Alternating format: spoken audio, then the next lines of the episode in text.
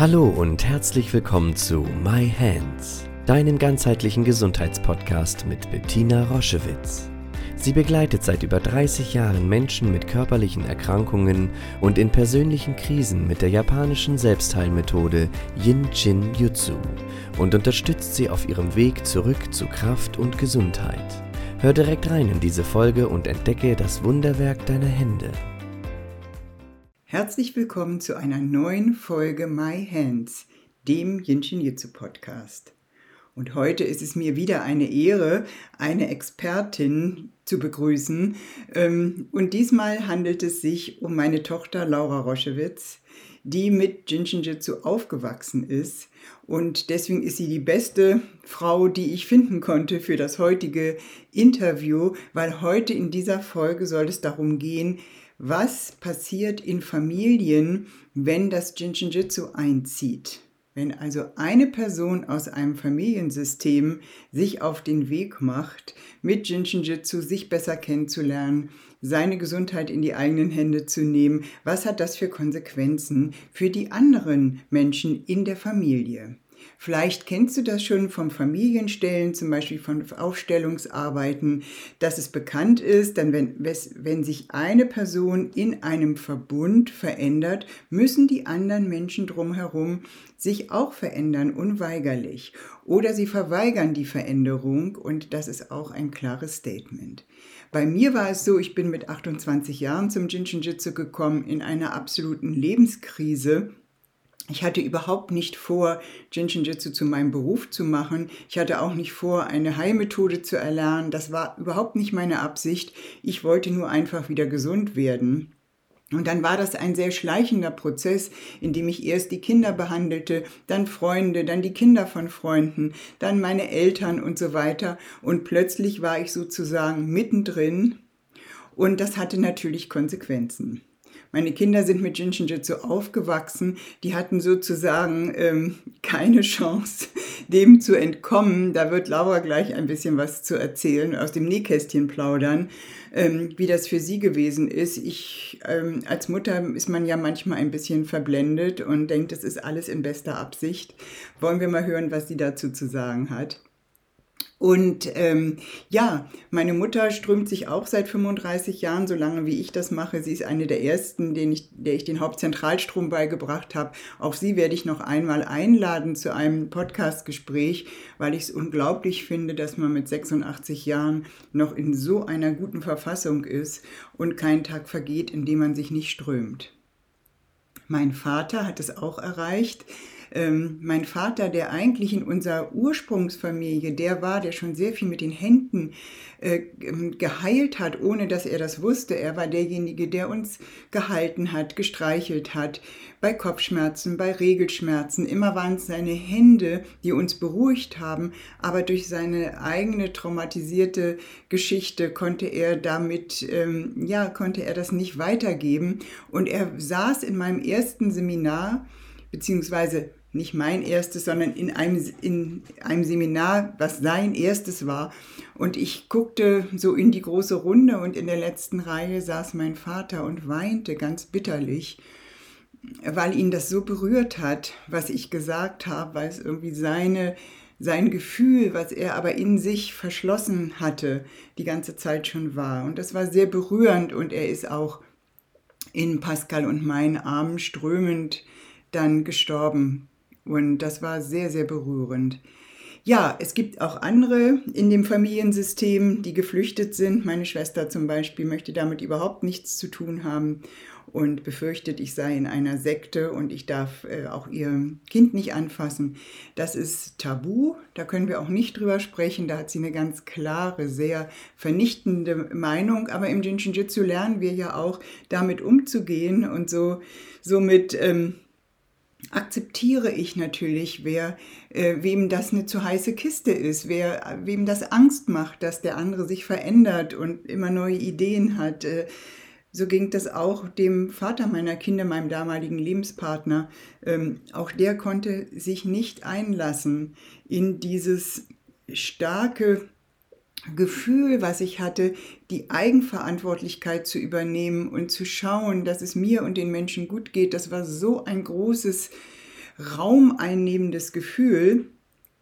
Und ähm, das hat ihn sehr geängstigt, das konnte er nicht aushalten. Und so kam es zu einer Trennung. Ähm, es ist nicht das Jinshin Jitsu, was die Trennung hervorgerufen hat, sondern wie so oft, das Jinshin Jitsu ist wie ein Vergrößerungsglas. Und man kann dann einfach nichts mehr, ähm, man kann es nicht mehr kaschieren. Das Gefühl ist dann so ehrlich und so eindeutig, dass, ähm, dass ich das mittlerweile oder seit vielen Jahren schon sehr begrüße und ganz wunderbar finde, auch wenn es vielleicht in dem Moment schmerzt, aber dass diese Klarheit letztendlich zu einer Gesundung meiner selbst führt.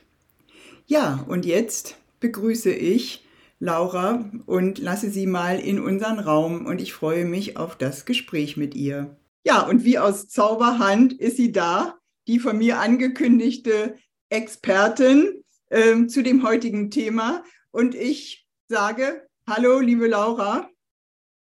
Herzlich hallo. willkommen zu dem Podcast, zu einem Thema, wo du ja ein Wörtchen mitzureden hast.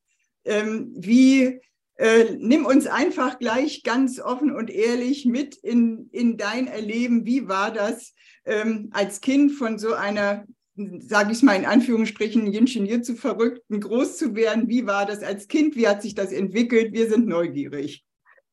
Ja, das mache ich sehr gerne.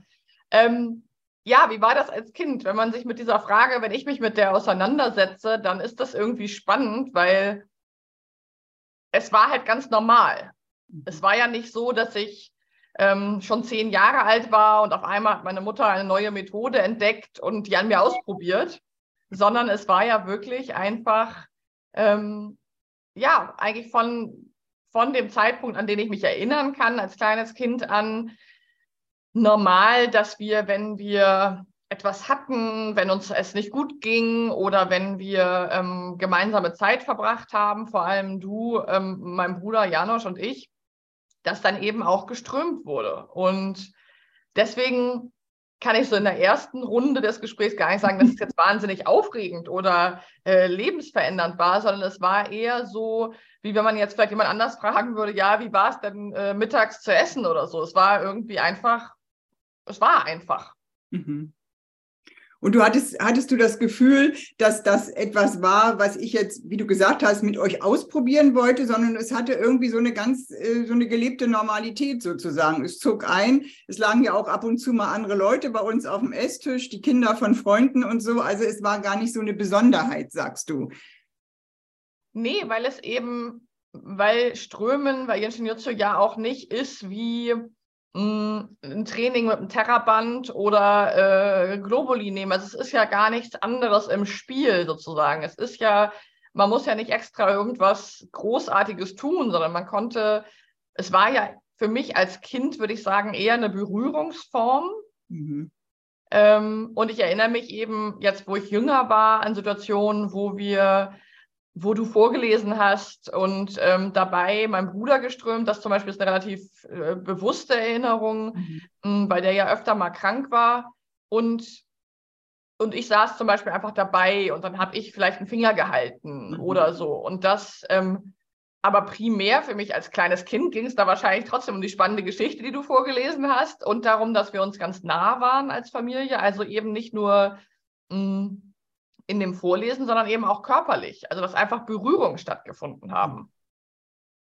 So würde ich sagen, als kleines Kind äh, war da so eher meine Aufmerksamkeit oder meine Wahrnehmung, dass es einfach eine mh, hm, Qualitätszeit zusammen war, wo es irgendwie ruhig war und wo Berührungen stattgefunden mhm. haben. Mhm.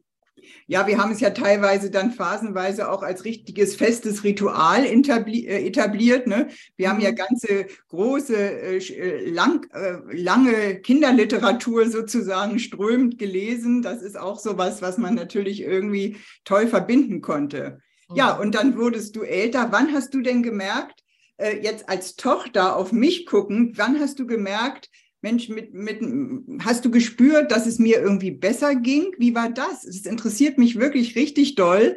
Da haben wir, glaube ich, noch nie drüber gesprochen. Mhm. Hast du das gemerkt, dass es mich so erfüllt hat? Hat man mir das äh, angemerkt? In, wie war das für dich? Hat es dich eher geängstigt? Ich habe mich ja sehr verändert. Oder ähm, hast du es gar nicht so, oder hast du es so schleichend äh, gut wahrgenommen? Wie war das? Also das Erste, was mir da so in den Sinn kommt, ähm, war eigentlich, dass ich natürlich gemerkt habe, als etwas älteres Kind dann so mit, sagen wir mal, zwölf, vielleicht zehn, zwölf, habe ich so die ersten bewussten Erinnerungen, als du eben angefangen hast, auch wirklich andere zu behandeln. Also ich würde sagen, diesen Moment, wo du das sozusagen zu deinem Beruf gemacht hast, wirklich, ähm, da habe ich eben gemerkt, dass es auf einmal mh, hm, dich da so hingezogen hat. Also dass es wirklich eigentlich wie so eine, ja, wie ein Sog war, dass du wirklich ähm, Menschen begleitet hast. Das war ja vorher gar nicht so, dass irgendwie andere Menschen bei uns waren und die sich mit ihren Problemen gezeigt haben. Aber auf einmal, es gab dann irgendwann diesen Moment, ähm, und da hatte ich das Gefühl, dass dich das eben sehr, oder da habe ich so Erinnerung, dass dich das sehr mh, mm, erfüllt hat, also andere zu, anderen zu helfen. Also das war eigentlich so ein Moment, wo ich sagen würde, das habe ich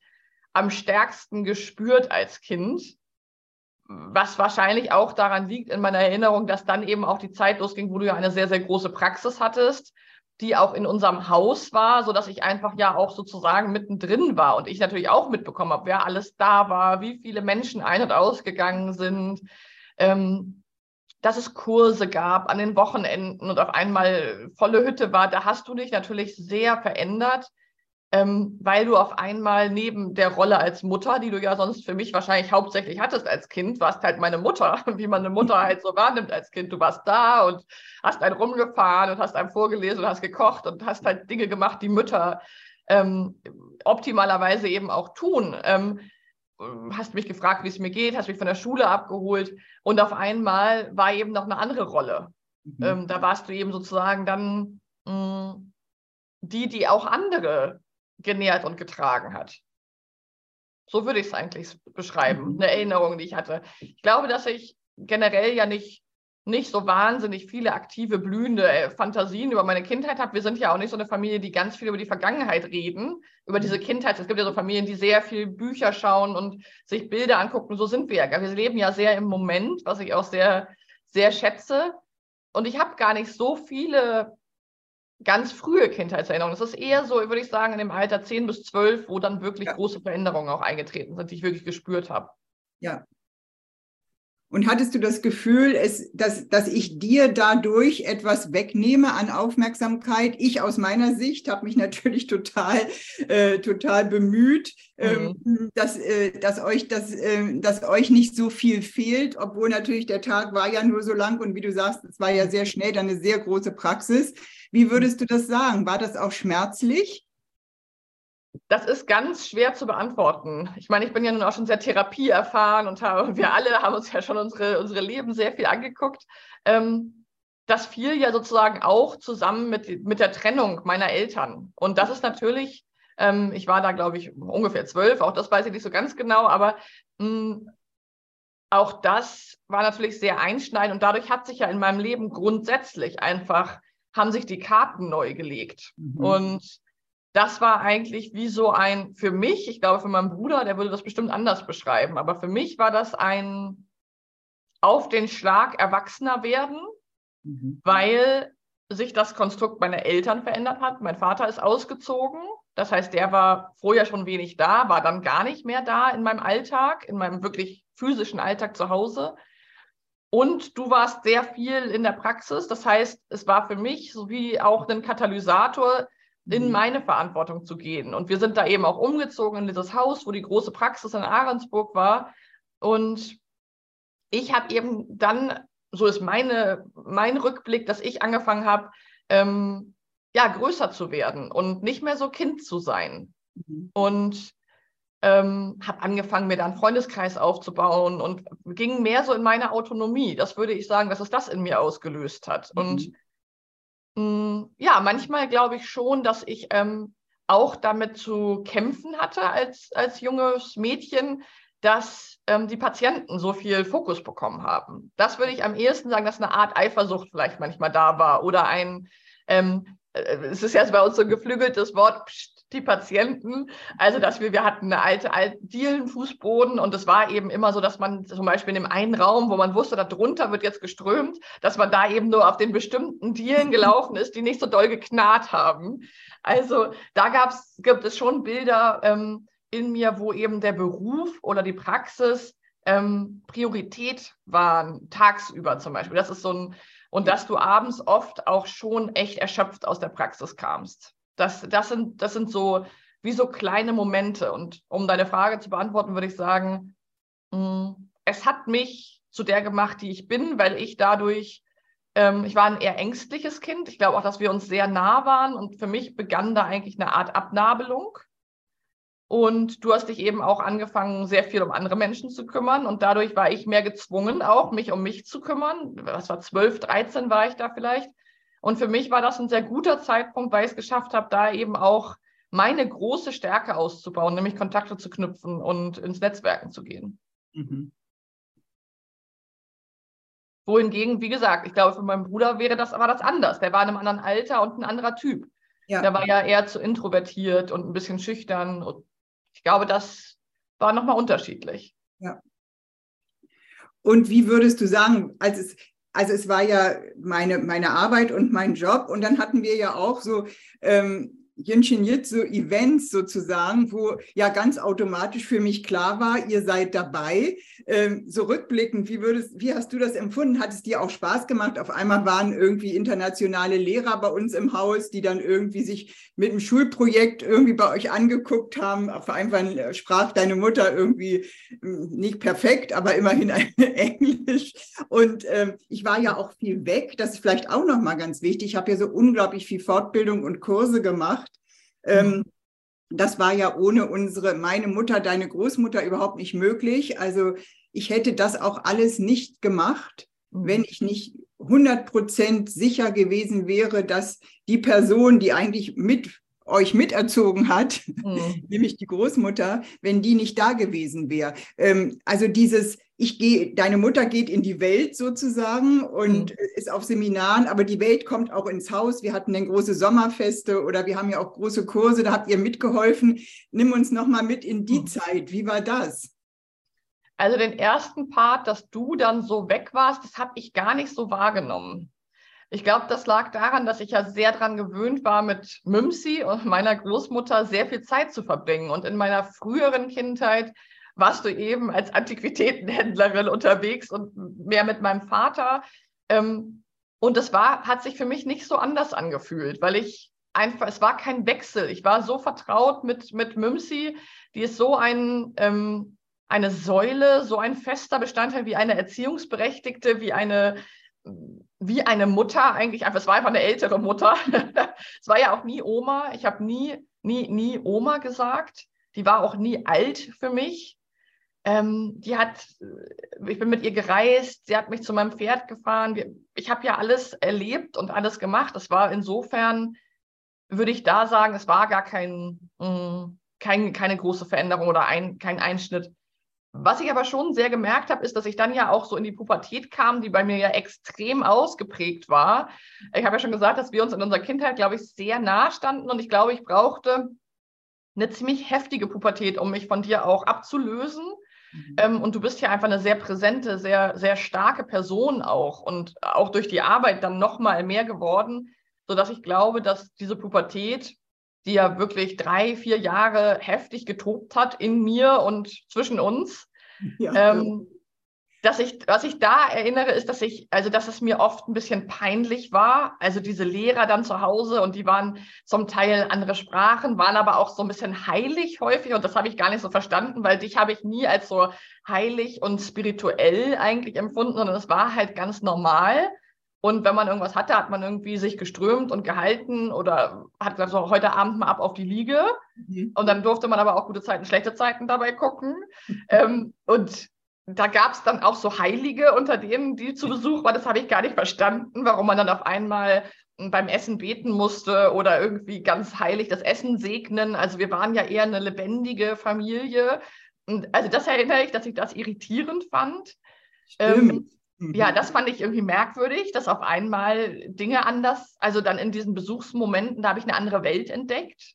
Mhm. Ähm, und diese Sommerfeste zum Beispiel, das war ja wie so eine feste Instanz, da hatte ich auch immer das Gefühl, ich muss da nicht dabei sein. Ich hätte auch sagen können, da habe ich keinen Bock drauf und da habe ich ja auch keinen Hehl draus gemacht, ähm, gerade in meiner, meiner Pubertät. Aber ich habe das sehr, ähm, ich fand das eigentlich immer lustig. Ich war auch schon, glaube ich, schon immer eigentlich eine, eine Partyperson. Ich mag eigentlich gerne große Menschenzusammenkünfte äh, mit Spaß und du ja auch. Und so fand ich das eigentlich immer ganz witzig. Es gab da aber natürlich auch so Momente, wo wir ja diesen Zauberer zum Beispiel hatten. Hm, Jonas, der dann eben gezaubert hat auf der Bühne und mich dann auf die Bühne geholt hat und ich sollte irgendwie Tricks mit ihm und seinem Pudel machen. Hm, was mich einerseits irgendwie war das toll, andererseits habe ich mich auch irre geschämt. Und ähm, ich glaube, diese pubertäre Scham für meine Mutter, also auch diese Abend, das war sehr ausgeprägt und das schlug dann richtig zu, wenn abends getanzt wurde. Also da musste ich gehen. Also wenn du angefangen hast, barfuß der, in der Praxis auf dem Holzfußboden zu tanzen, da habe ich so gemerkt, also da musste ich mich als Jugendlicher, muss ich auch sagen, boah, meine Mutter ist so peinlich. Also es ist so, niemals werde ich mit dir auf einer äh, Bühne sein oder mit, mich mit dir irgendwo blicken lassen. Also das war mir sehr, sehr unangenehm. Ähm, ja, so, so würde ich das beschreiben. Und was ich noch als sehr lebendige Erinnerung habe, ist eben schon, dass dann die Zeit anfing, ich würde sagen, als ich vielleicht 16, 17 wurde, als ich so in, im Übergang zum Erwachsenensein war, ähm, dass eben dann schon auch die Praxis und die Kurse ähm, sehr viel Raum eingenommen haben. Das wie so eine, war irgendwie wie so eine Hochzeit in meiner Wahrnehmung. Danach bin ich aber auch ausgezogen und hatte dann natürlich mehr Distanz. Ähm, ja, in der wir einfach auch als Familie, mein Bruder, du und ich, dann irgendwie geräumt und wir müssen noch mal runter, morgen ist Kurs und wo ist die Kasse, müssen noch Liegen aufbauen und man muss noch rumschleppen, man holt was vom Dachboden oder aus dem Keller und, und man muss sich durch irgendwelche engen Türen mit irgendwie Auflagen quetschen oder nach Altona fahren in Hamburg, weil da der Kursraum war und sich den Sprinter leihen und mit dem durch die Stadt fahren. Also es war sehr viel Aufwand. Mm. Und das habe ich dann schon wahrgenommen, dass es einfach, ähm, es war einfach ein Lebensprojekt. Es war keine Arbeit. Es hörte nicht abends auf, es hörte nicht morgens auf, es klingelte zum Teil das Telefon. Ähm, ich erinnere mich noch an die Anfänge des Internets, wo unser Computer im selben Raum stand wie das Praxistelefon. Und dann äh, fing es an, dass ich so angefangen habe, auf ICQ zu chatten mit anderen. Und dann konnte man sich ja immer nur so minutenweise verbinden und man konnte nur telefonieren oder Internet haben.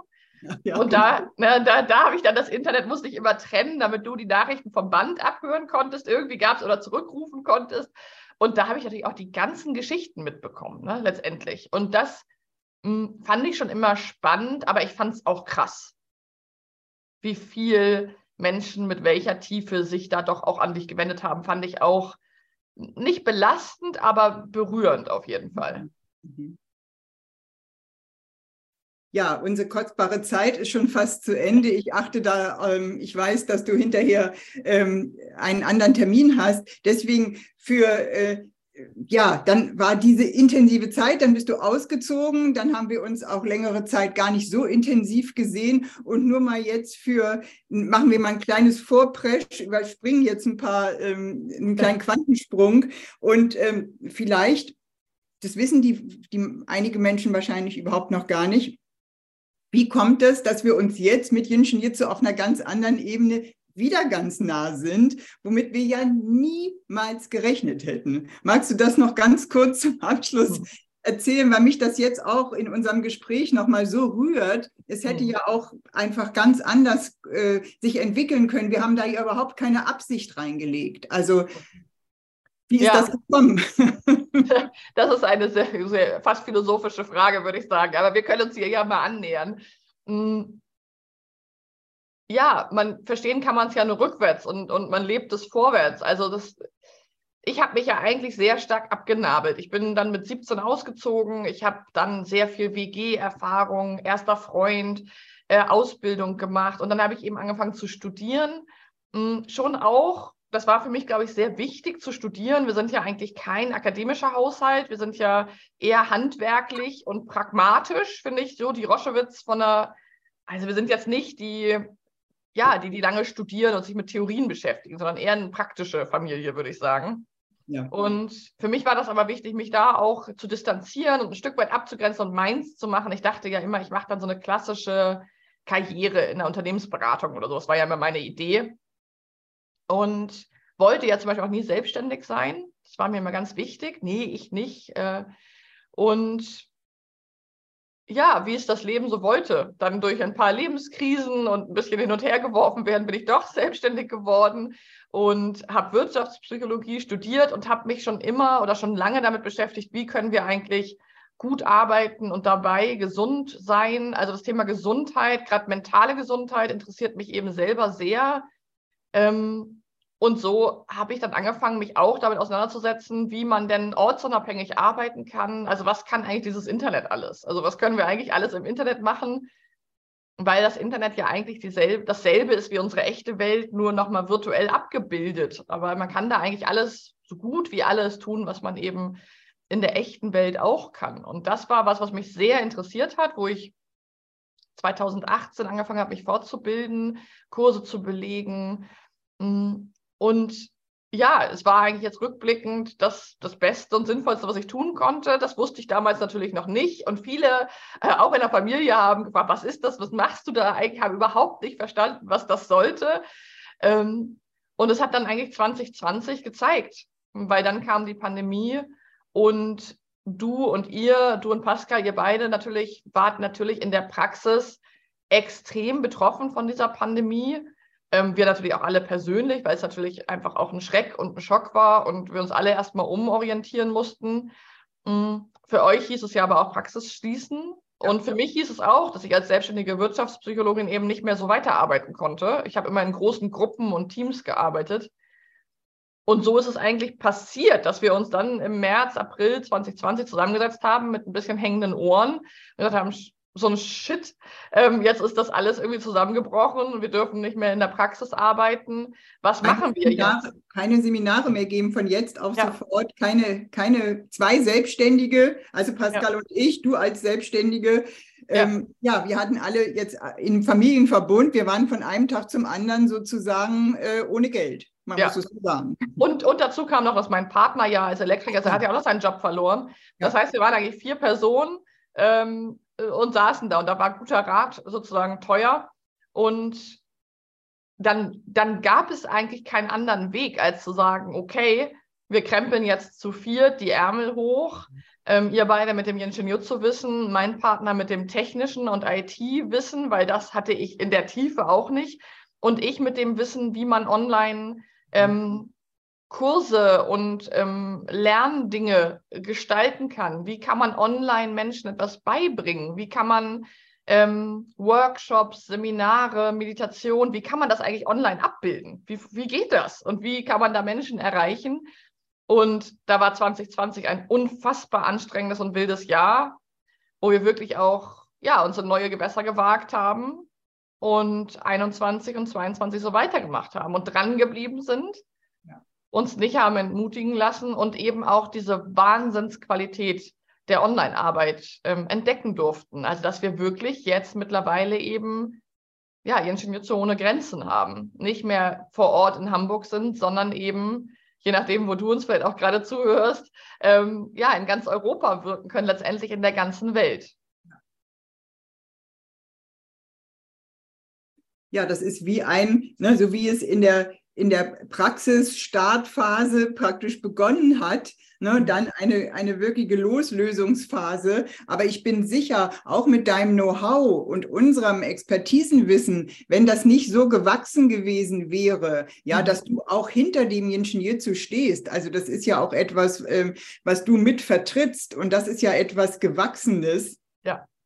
Was etliche Male auch irgendwie auf dem Prüfstand war und was peinlich war und was du, du bist durch alle Facetten durch, dass man das dann auch mit einem anderen Ja machen kann und mittragen kann. Ja, und für alle, ähm, die das noch nicht wissen, wir sind, wir leiten zusammen das Jinjinjitsu-Zentrum jetzt, Pascal, Laura und ich, und haben ein Team auch in ganz Europa ver verstreut und ja, und tun das, was uns äh, zutiefst berührt und äh, auf einer etwas anderen Ebene als früher, aber letztendlich für mich als so wie ich im Team der Silberrücken bin, ne, mhm. das ist das ist mein Part das Wissen in die Welt zu bringen, aber ohne diese Unterstützung, letztendlich auch wie eure Hilfe früher die ganzen Liegen tragen und so, das war ja noch sehr äh, auf dieser weltlichen, manifesten Ebene. Es hat sich eigentlich nicht, es ist wie ein Quantensprung und doch spüre ich auch, wenn wir jetzt sprechen, was das für eine Basis ist. Mhm.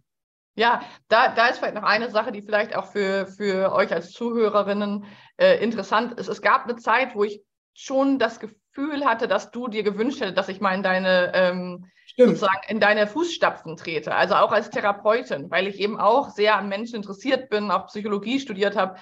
Und da gab es zum Beispiel so einen Moment, wo ich ganz klar gesagt, ich möchte nicht therapeutisch arbeiten, am Menschen, ja, Stund um Stund. Und ich glaube, dass das schon etwas war, was auch dadurch geprägt war, dass es so präsent war in meiner Kindheit und Jugend, mhm. Mm, wo ich mich auch von abgrenzen wollte. Ich wollte nicht sozusagen die Roschewitz die zweite sein als Therapeutin. Und ich glaube, da haben wir ja auch sehr offen drüber gesprochen und ich glaube, dass das auch ein ganz wichtiger Moment war. Also, dass du das auch losgelassen hast. Ich glaube schon, dass du es dir gewünscht hättest. Ja, ich habe es ähm, mir eine Zeit lang ganz doll gewünscht. Mhm. Ja. Und hast vielleicht auch das Potenzial gesehen. Und ich war immer ganz klar, ich möchte nicht an den Patienten arbeiten. Und ähm, wenn du mir vor 15 Jahren gesagt hättest, wollen wir zusammenarbeiten, dann war es eben ein ganz klares Nein. Ja. Und da, da stehe ich ja bis heute auch zu. Nur wenn ein Nein möglich ist, ist eigentlich auch ein echtes Ja möglich. Mhm. Und dass wir uns jetzt eben auf einer ganz anderen Ebene, wo ich nicht die Therapeutin bin, wo ich aber in meinen Qualitäten, nämlich in der Teamführung, in der Strategie, in der Unternehmensausrichtung, in Formaten, in Online-Formaten mich wirklich ausleben kann und du wie ihr eben die, ja, die erfahrenen Therapeuten sein könnt, das ist ja eigentlich auch nochmal vielleicht zum Abschluss ein ganz wichtiger und schöner Punkt. Ja, ja. Das macht es einfach komplett rund. Und wir merken ja auch im Kontakt mit den Menschen, du bist ja trotzdem involviert mit Geschichten, du, die sind ja nicht fernab von dir. Aber mhm. dadurch, dass du das gewohnt bist und wie du sagst, ein sehr empathischer Mensch bist, ähm, kannst du damit sein, weil es aber nicht, in, wenn, wenn du diesen Schritt nicht gegangen wärst, äh, dich selbst zu erfinden, wo ist mein Raum, der war einfach nicht meiner, meiner war meiner. Mhm. Und du hast deinen gefunden und deinen belegt. Und das finde ich einfach so wundervoll. Ja. Ja, ja Laura. Vielen herzlichen Dank für dieses äh, hinter, ein bisschen hinter die Kulissen gucken, wie das war früher und heute. Und vielen Dank, dass du dir die Zeit genommen hast. Und für euch alle einen wunderschönen Tag noch und bis zur nächsten Ausgabe My Hands. Tschüss. Danke. Ciao. Wenn dir diese Folge ganz besonders gefallen hat, hinterlass doch eine Bewertung oder schenk uns ein paar Sternchen.